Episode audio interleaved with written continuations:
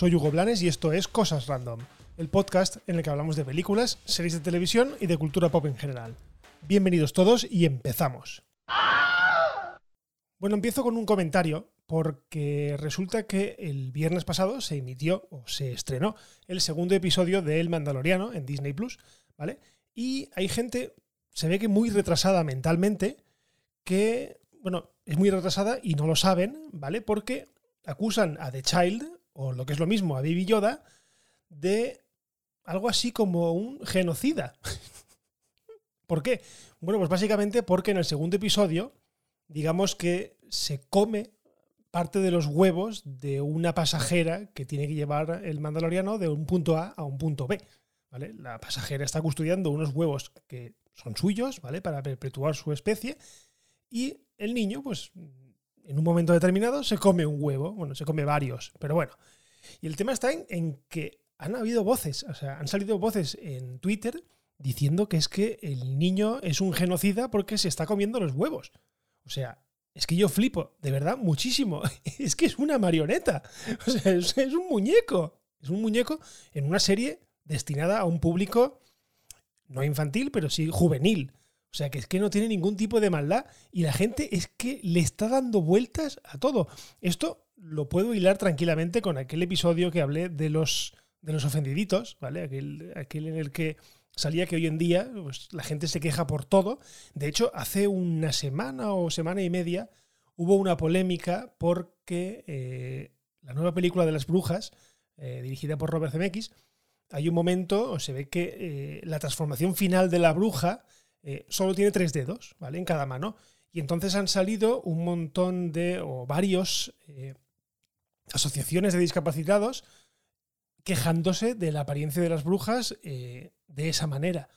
Yo creo que no es para tanto, o sea, se está sacando un poco las cosas de quicio. ¿Quiere decir entonces que ninguna película de los 80 o de los 90 a día de hoy sería válida? Porque es que siempre ofendería a alguien. Entonces, no sé, es, eh, es, un poco preocupante, pero es que ya os digo que lo del Baby Yoda es que me ha vuelto loco. O sea, lo he leído en Twitter y es que no podía creerme lo que alguien estuviese llamando genocida a un muñequito pequeñito que solo con verlo se nos cae la baba a prácticamente todo el mundo. Y vamos, a mí es que me, causó gracia el ver que se comía uno de los huevos de la, de la, pasajera. Y ya está. O sea, en ningún momento he pensado que, mira qué cabrón que se está comiendo los huevos porque no va a poder seguir la especie de, de, de ese personaje.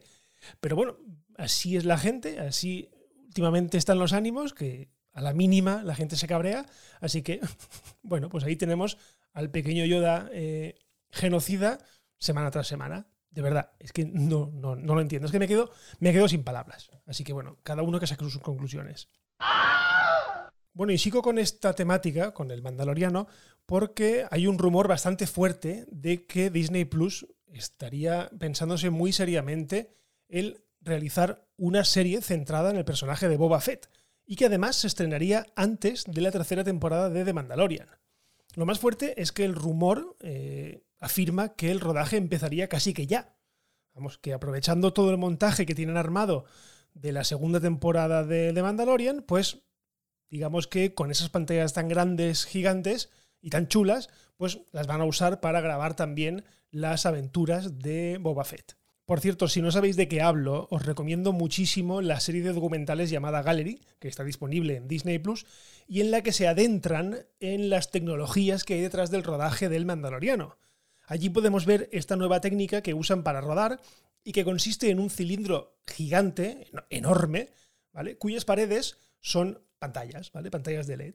Es difícil explicarlo por aquí, pero digamos que sustituye a las clásicas pantallas verde o azules, ¿vale? aquellas que se llamaban cromas y que directamente todo lo que es de ese color después se sustituía por una imagen generada por ordenador.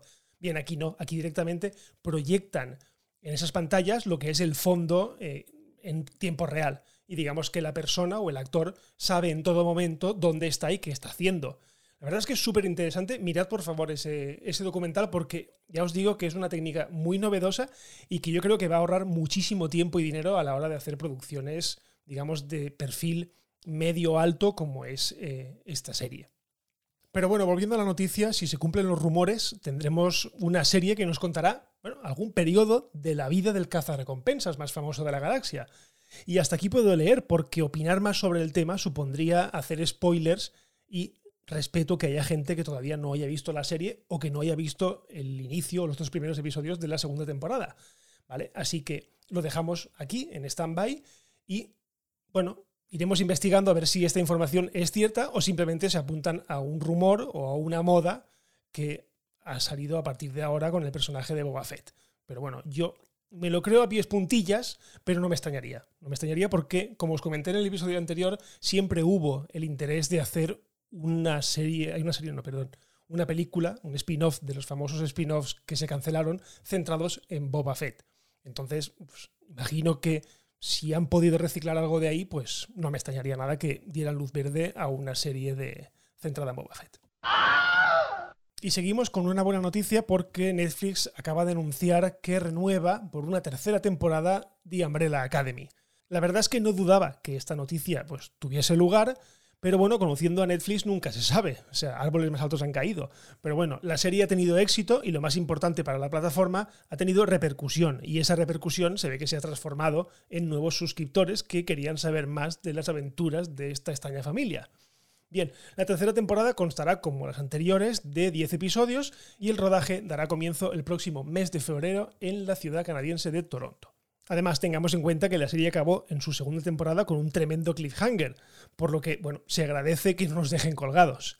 Por cierto, a través de Twitter también se ha sabido que el director español Paco Cabezas se encargará de dirigir alguno de los nuevos episodios.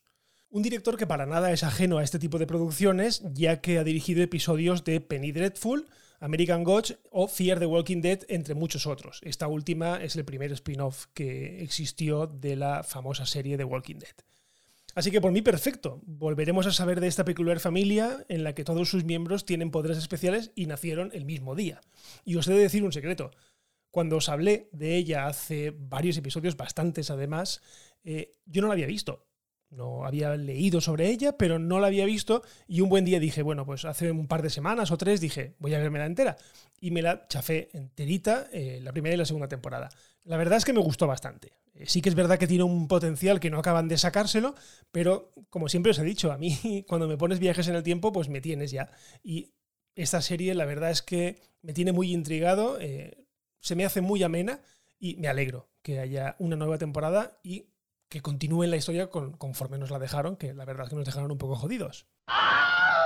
Y ahora seguimos con el culebrón del despido de Johnny Depp de la saga de Animales Fantásticos, porque aquí viene lo gracioso, eh, la noticia es que resulta que el actor ya había rodado una, una, una sola escena perteneciente a la tercera parte, por lo que, por obligaciones contractuales, Warner le ha de pagar el salario completo.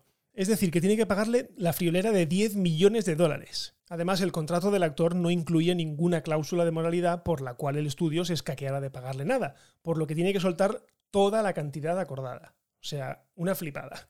El tío ha grabado una escena, lo han despedido y se lleva 10 millones de dólares.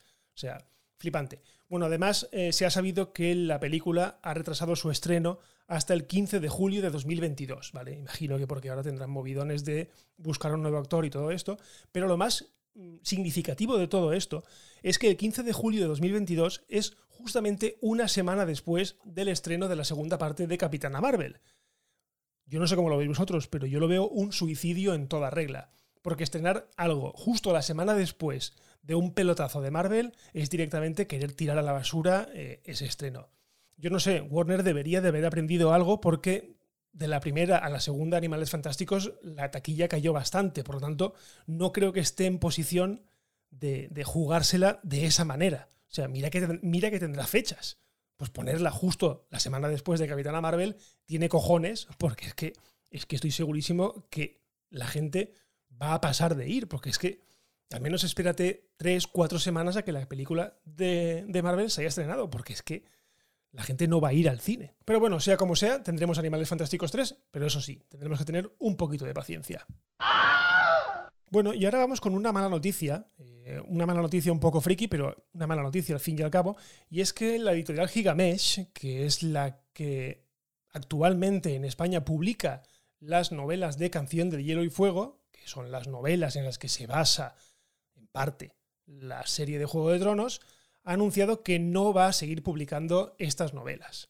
¿Por qué? Básicamente no ha llegado a un acuerdo con la editorial madre y por lo tanto eh, Canción de Hielo y Fuego se queda sin editorial en España. Evidentemente va a ser durante muy poco tiempo, pero esto va a tener una serie de problemas y el más grande de todos es que cambie de manos y con ello digamos que tengamos problemas a la hora de la traducción.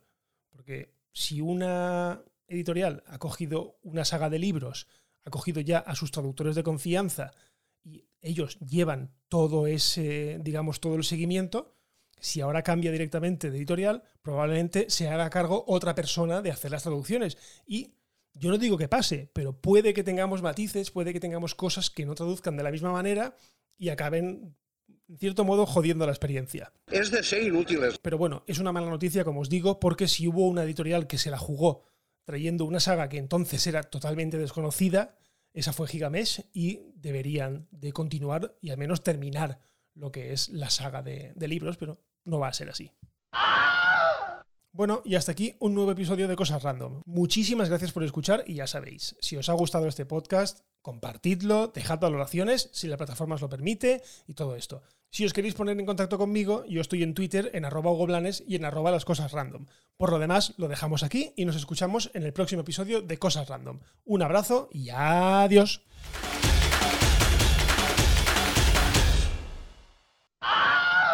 Bye bye, hasta otro ratito, ¿eh?